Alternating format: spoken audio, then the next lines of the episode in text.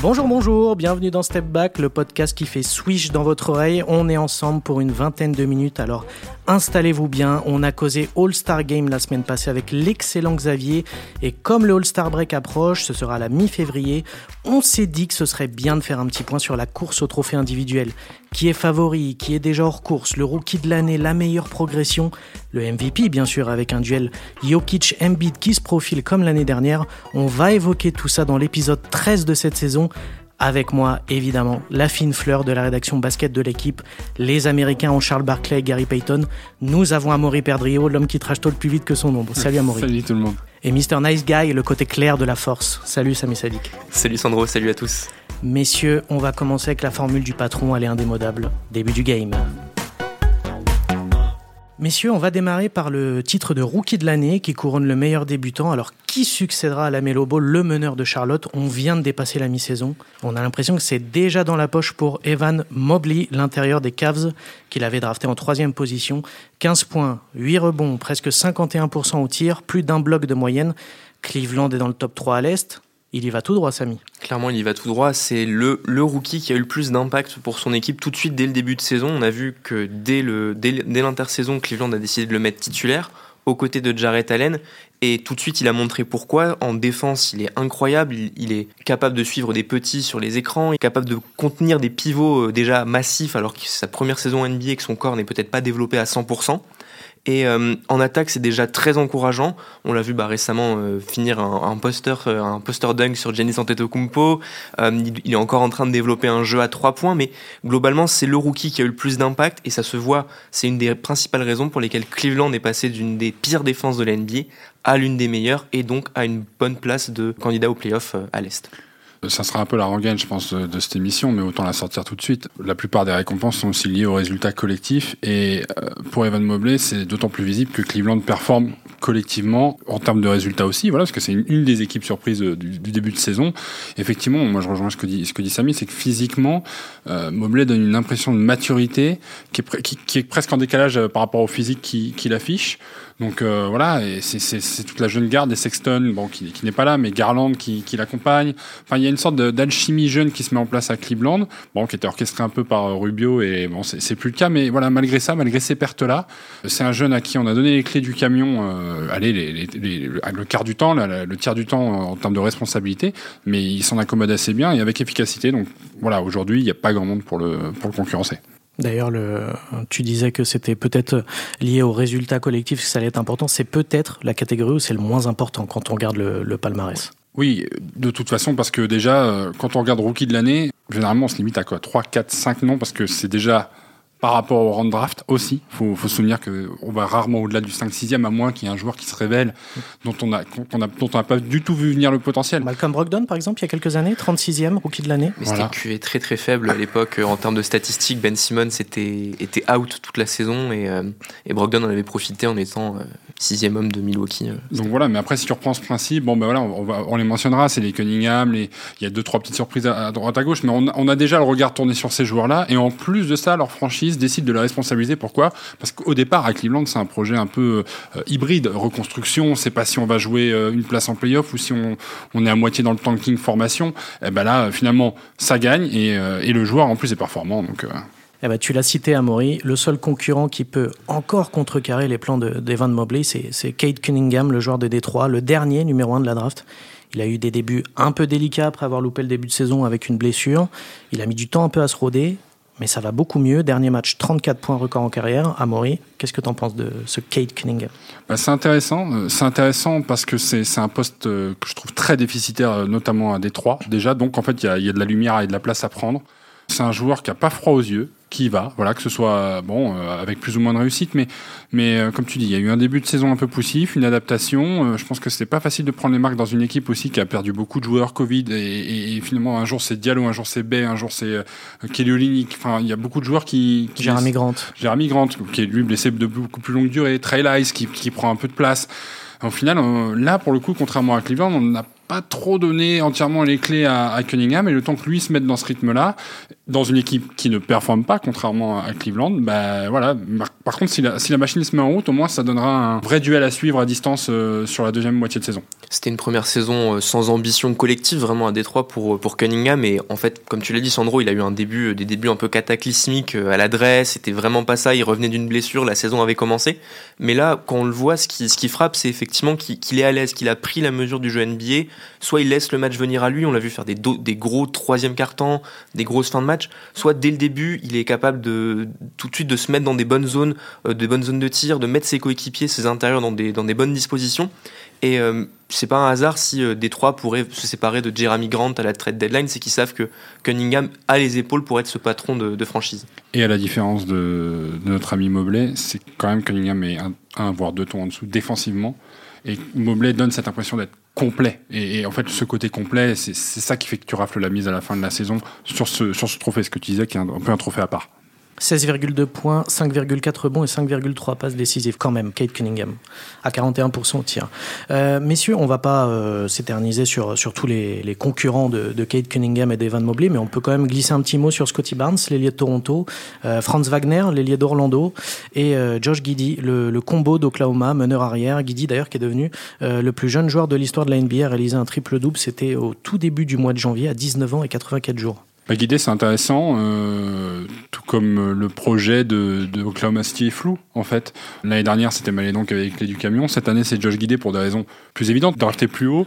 Je, je, dis pas que t'as pas tort, hein, c'est juste que je pense pas qu'on lui donne les clés du camion. Les clés du camion sont dans les mains de Shai Gilgeous Alexander, mais c'est juste qu'on donne du temps de jeu à un autre joueur à côté de Shai Gilgeous Alexander, excuse-moi. Et plus complet, c'est un joueur qui, Évidemment potentiellement peut tourner en triple-double à terme, euh, deuxième, troisième saison. Euh, voilà, il a une taille hors norme pour un meneur, un physique un peu frêle encore, mais voilà, mais c'est juste, hein, là vraiment, on est, tu, tu les as mentionné, on, est quand même 2-3 tons en dessous. Hein. Exactement. Josh Giddy, quand même, 11,5 points, 7,4 rebonds, 6,2 passes. Pas une, mal. Une adresse. Une adresse tout juste 40%. tout juste. Samy, tu veux peut-être dire quelque chose sur Scotty Barnes bah, euh, Scotty Barnes, ce qui frappe, c'est que bah, déjà pour lui, c'était génial de tomber dans, un, dans une équipe comme Toronto, une équipe qui avait euh, une, force collective. Nick Nurse, euh, comme un excellent coach qui a développé bah, Pascal Siakam à son poste, qui l'a fait vraiment éclore. Et Scotty Barnes, il avait commencé très très fort la saison. Si on avait arrêté le, rookie de l'année après le premier mois, c'était peut-être Scotty Barnes.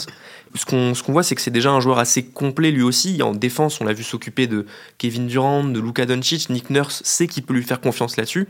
Il sait déjà, enfin quand il a la balle en main, il tourne déjà à trois passes. Il sait quoi faire avec. Il, est, il a assez peu de déchets peut-être par rapport à d'autres rookies. Et euh, on sent qu'il a réussi quand même à trouver sa place dans cette équipe où il y avait Pascal Siakam à son poste. Et euh, si Toronto réussit à mettre des grands 5 euh, majeurs avec plein de joueurs au-dessus de 2 mètres, c'est aussi parce que des joueurs comme Scotty Barnes savent faire quelque chose une fois qu'ils ont la balle en main.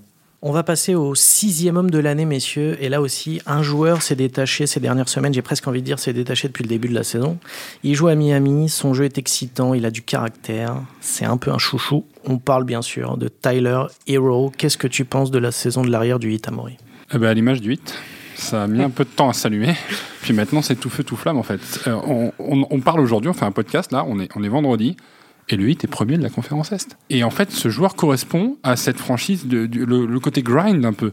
Le côté, euh, ça, ça, ça, va, ça va aller gratter les victoires, ça va aller gratter les matchs. Et lui, il vient gratter du temps de jeu, des points, de l'efficacité à 3 points, 38%, en sortie de banc. Presque 21 points en sortie de banc. Hein. Je lisais une stat là dans, les médias. Euh, alors bon, il est, il est passé à 4,9. Donc je lui accorde 5 rebonds par match. Il y a que 3 joueurs dans la ligue qui tournent à 20 points, 5 rebonds, 4 passes et 38% d'adresse à 3 points avec au moins 6 tirs à 3 points euh, tentés par match. Stephen Curry, Devin Booker, Tyler Hero.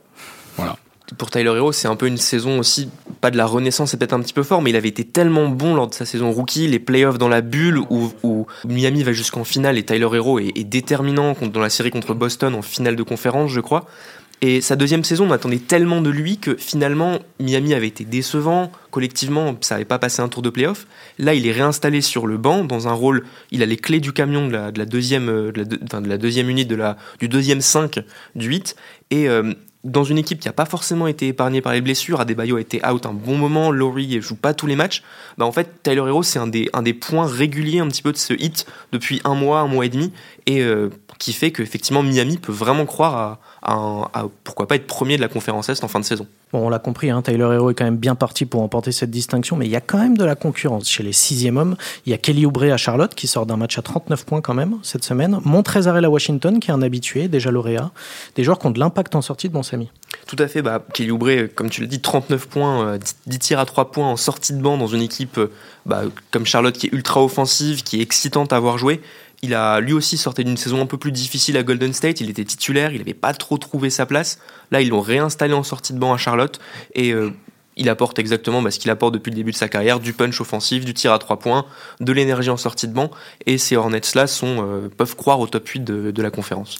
Un petit mot, Maurice, sur euh, Jordan Clarkson, le tenant du titre. Il est un petit peu en baisse dans les chiffres, mais il reste quand même un candidat très sérieux. Mais pour moi, en fait, il, il correspond à, la définition par excellence du, du, sixième homme, parce que tu ne l'imagines dans aucune autre franchise être titulaire un peu comme euh, c'était le cas de Lou Williams, des Jamal Crawford.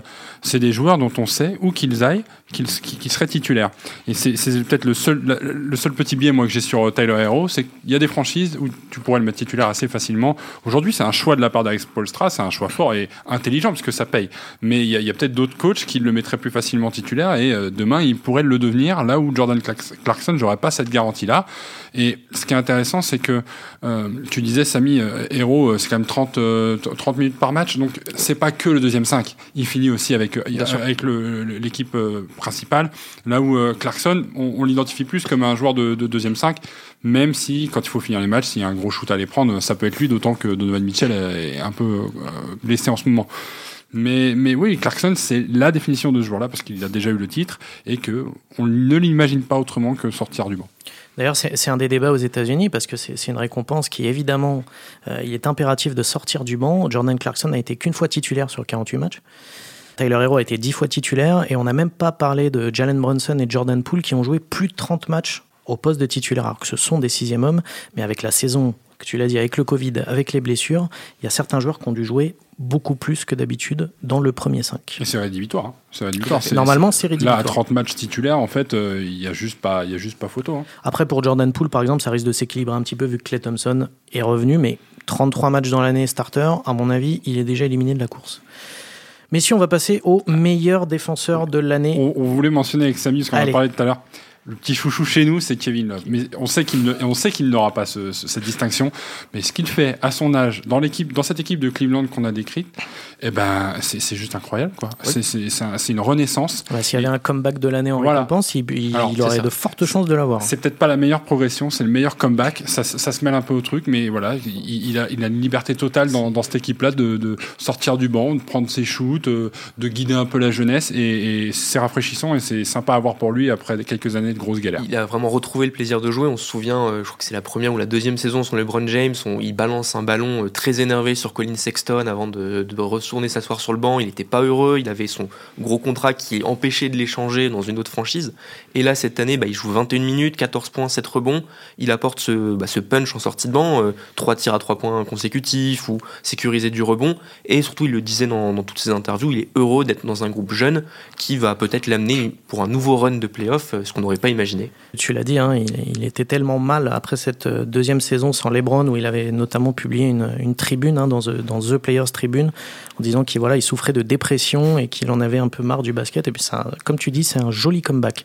Messieurs, Bon, cette fois, on va y passer. Le meilleur défenseur de l'année, c'est le domaine de notre Frenchie Rudy Gobert, toujours aussi énorme pour protéger la raquette du Jazz. Il est tenant du titre et il est bien parti pour empocher une quatrième récompense.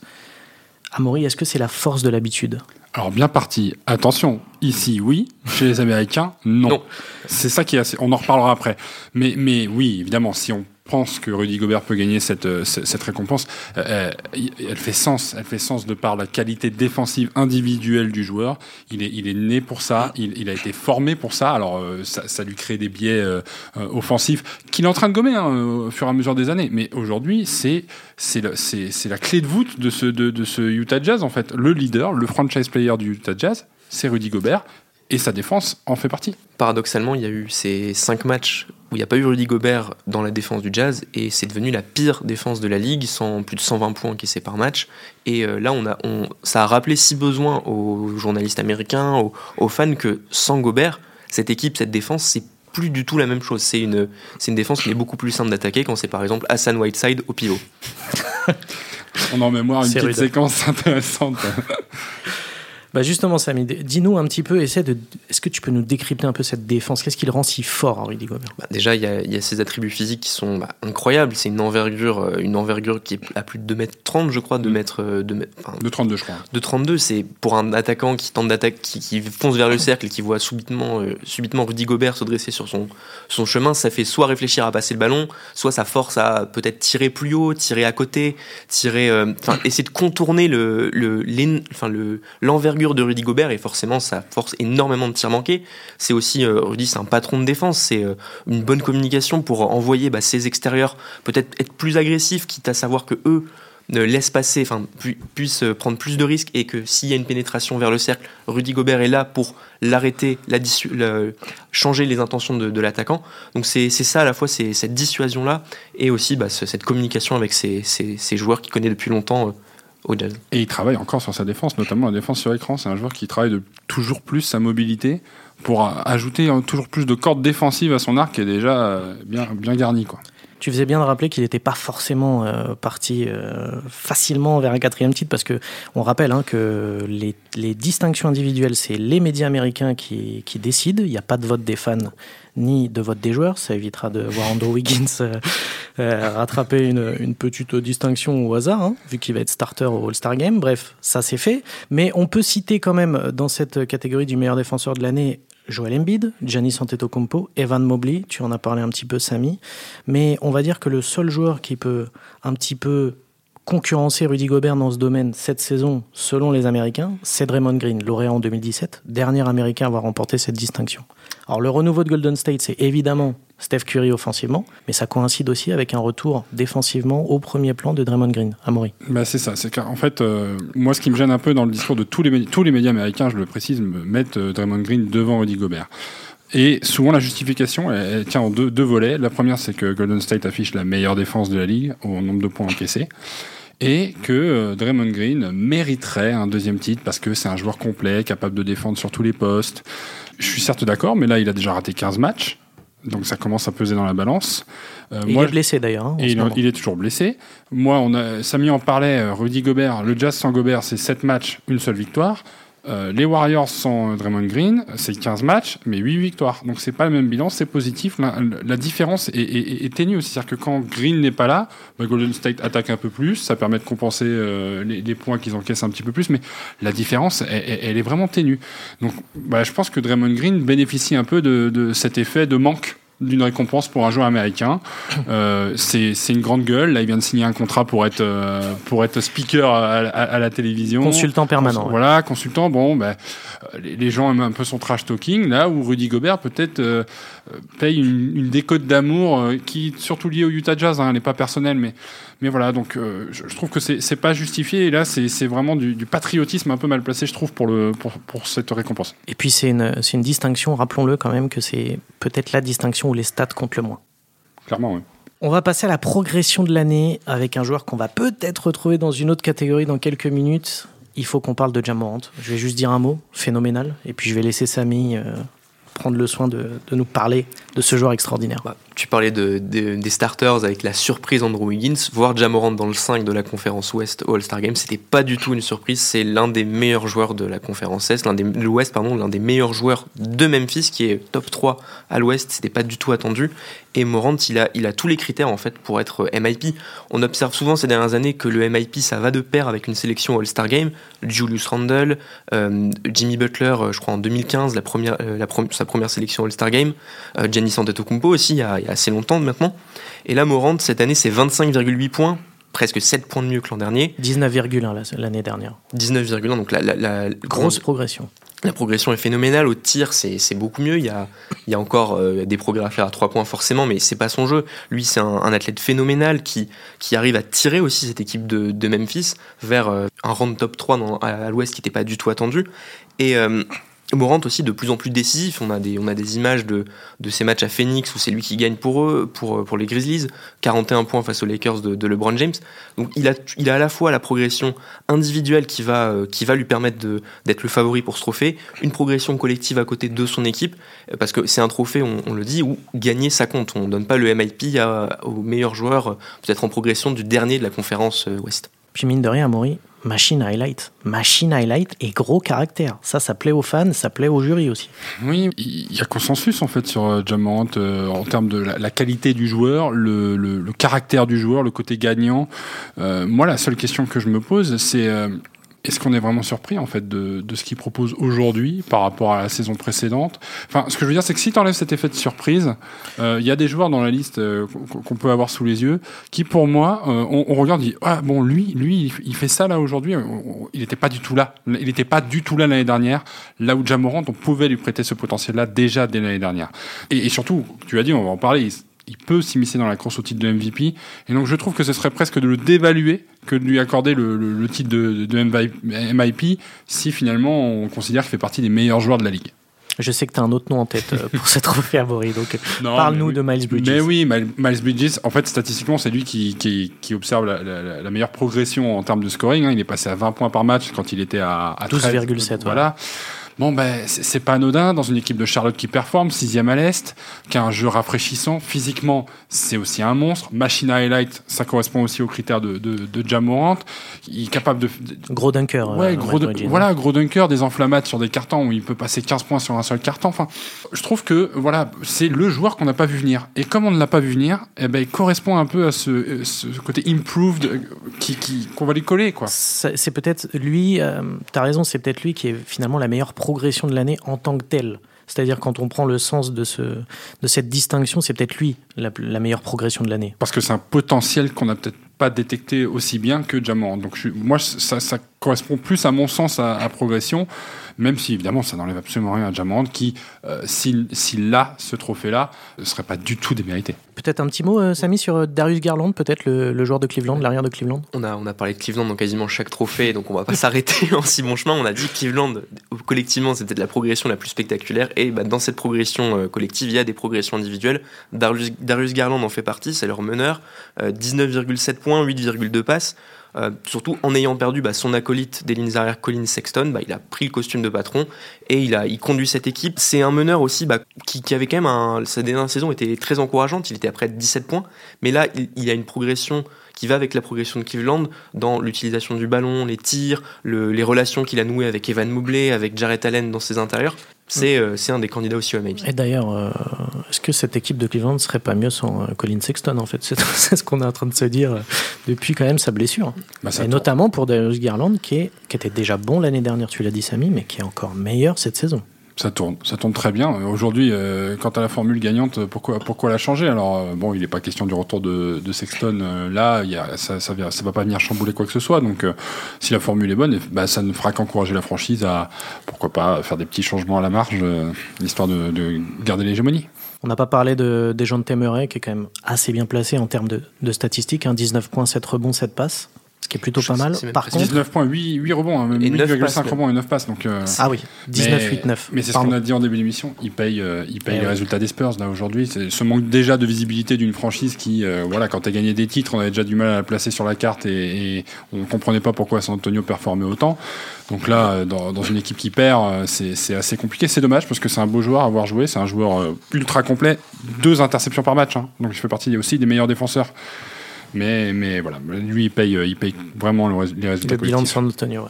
Mais si on va passer au coach de l'année, le trophée lui avait été échappé de peu la saison dernière, mais cette fois-ci, Monty Williams, le coach de Phoenix, semble quand même plutôt bien parti pour emporter cette distinction. Phoenix est en tête à l'ouest depuis un bon petit moment maintenant. Pareil, Amour, est-ce que ça serait pas la prime à la régularité, ça, pour Monty Williams? Puis surtout, euh, la cote d'amour de, de, ce coach-là est, est, énorme et, et, et elle dépasse euh, simplement la franchise et les joueurs qui jouent pour cette franchise. Tout le monde a une, une reconnaissance incroyable pour ce coach-là. Euh, je, je, je, crois que Popovic, par exemple, Greg Popovic est dithyrambique euh, à son propos. Enfin, ça a été un assistant euh, très apprécié.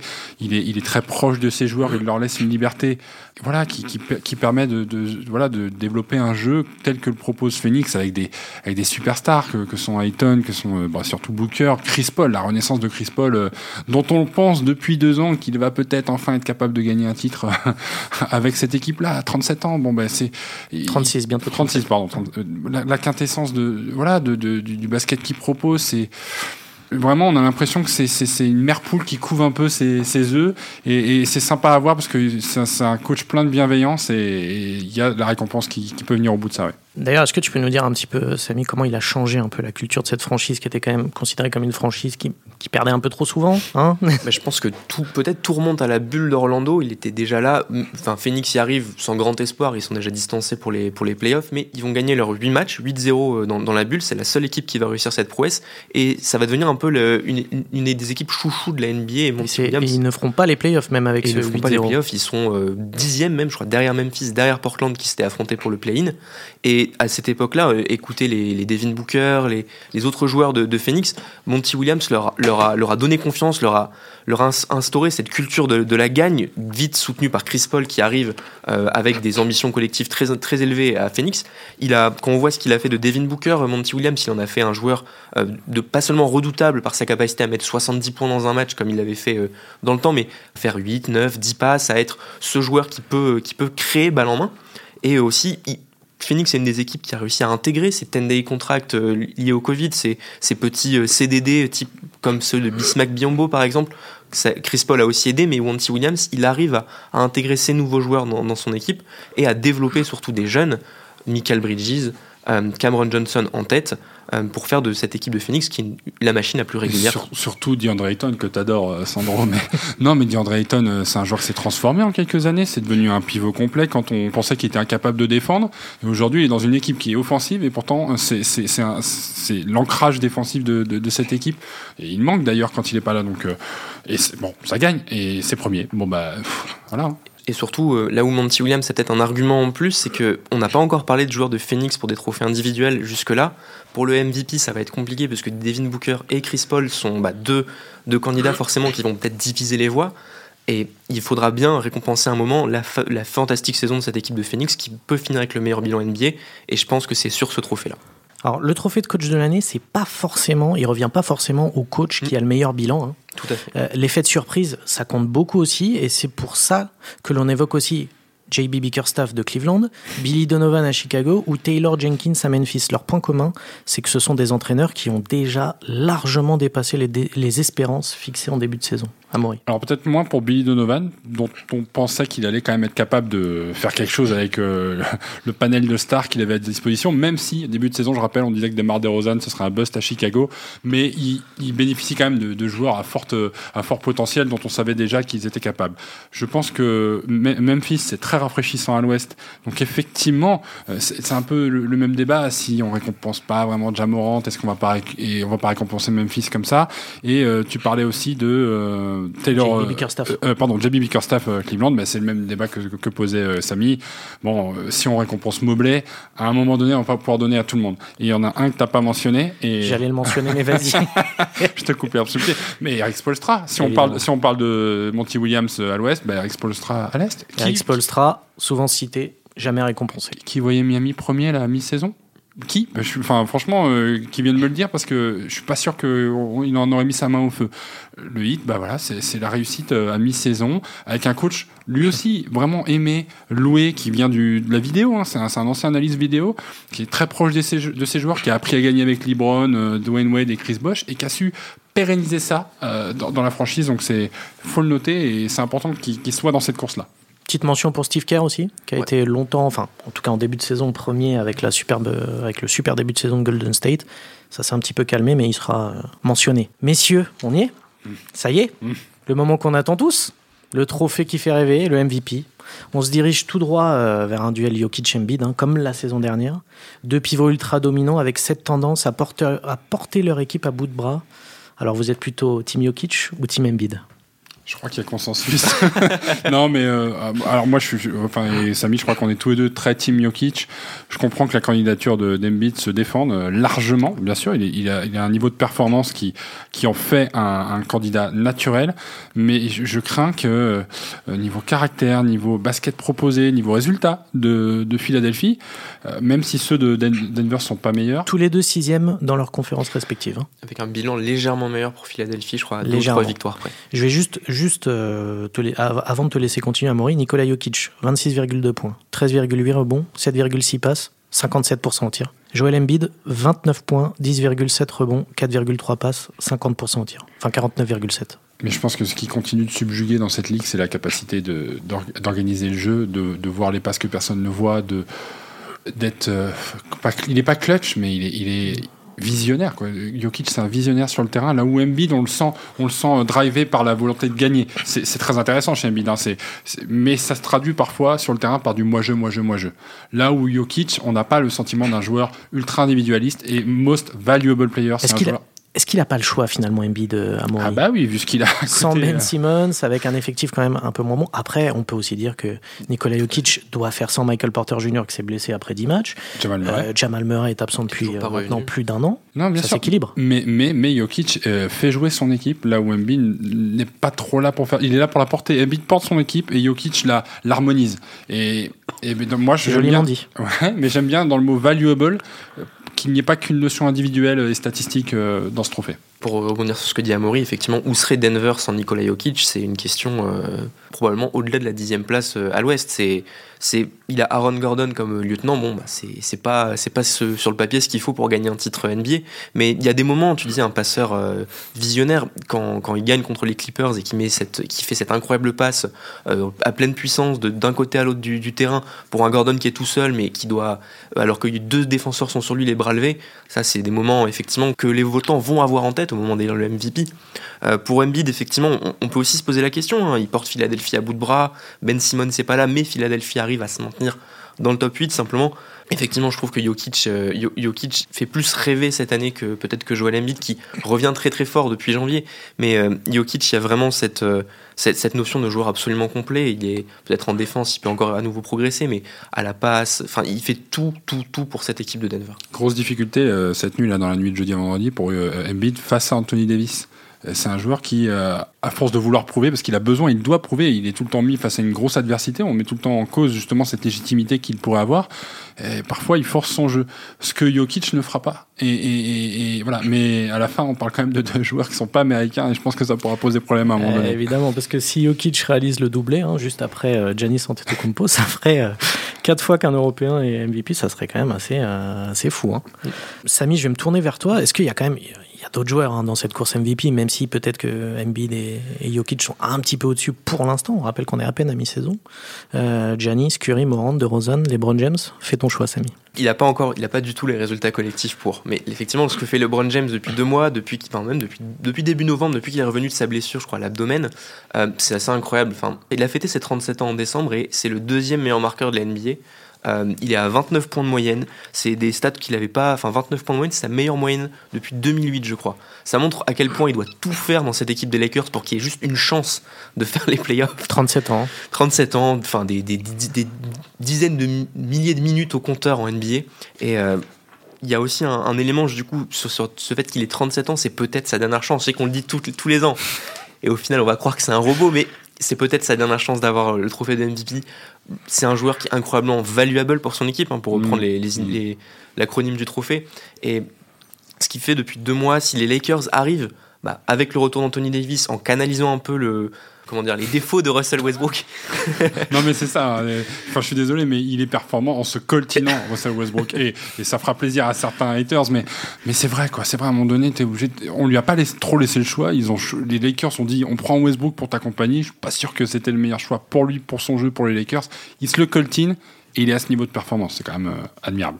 Curry, effectivement, tu le mentionnais, était le, MVP des deux premiers mois de la saison. Incroyable, Golden State survolait la NBA. C'est plus compliqué depuis et je pense que la priorité à Golden State, c'est pas de conduire Stephen Curry vers un trophée de MVP, ça va être de réintégrer Clay Thompson au mieux pour arriver en playoff avec euh, la machine de guerre euh, qu'on a connue. Ça peut revenir, Curry. Moi, je pense que ça peut revenir. Honnêtement, il y a un petit trou d'adresse. Les gens ont mis le focus là-dessus, mais il est capable de nous sortir un match à 60 points et tout d'un coup, on dira, mais oui, mais en fait, c'est lui un des MVP, quoi. Et on a dit tout ça sans même parler de Kevin Durant, qui vient de se blesser et qui était lui aussi extrêmement bien parti.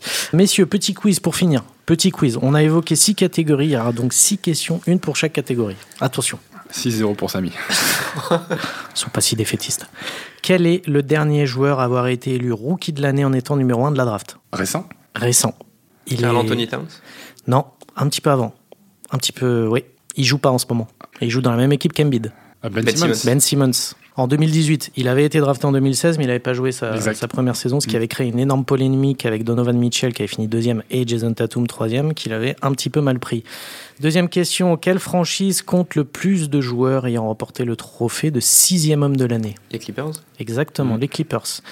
Jamal Crawford 2014-2016, Lou Williams 2018 et 2019, et Montrezarel 2020, six fois. Qui a remporté le plus de titres de défenseur de l'année? Ben Wallace Ben Wallace, ils sont deux. Égalité avec euh, c'est Dikembe Dikembe Mutombo, tout à fait. Bien joué. Tu vois Eh, t'es dans le coup. Ben Wallace. Un seul joueur a remporté la même année le titre NBA et le titre de progression de l'année. Qui est ce joueur? C'est récent. Draymond Green? Non. Tu me poses une colle là parce que. Euh, quelle Allez, année? va falloir, va falloir aller vite. Quelle année? Va falloir aller vite. Attends. Il joue à Toronto. Pascal Siakam. Pascal Siakam en 2019. oui, Quel entraîneur a décroché le titre de coach de l'année à 65 ans? Greg Popovich 2014 Greg Popovich 2014 et Mike D'Antoni Houston 2017. Ils étaient deux. Le petit piège. Et euh, la dernière question, quel est le poste le moins récompensé au titre de MVP Pivot? Non, c'est le plus récompensé, celui-là à mourir. Arrière? Arrière. Ouais. Jordan 5 fois, Kobe Bryant et James Harden. Malgré Jordan et Kobe, c'est incroyable. Messieurs, Step Back, c'est déjà terminé. Quel dommage. Mais on te décerne le titre de MVP du podcast. Exactement. MVP, MIP. Je, je le partage avec l'excellent Xavier. On va vite revenir dès la semaine prochaine, alors un peu de patience. Merci à Maurice Samy, évidemment, d'avoir joué le jeu aujourd'hui. Merci à Antoine Bourlon à la technique The Real MVP, comme vous le savez. Vous pouvez retrouver tous les épisodes de Step Back et les autres podcasts de la rédaction de l'équipe sur Deezer, Apple Podcast et Tutti Quanti, et évidemment sur le site l'équipe.fr. À la semaine prochaine. Ciao, bye bye. Ciao.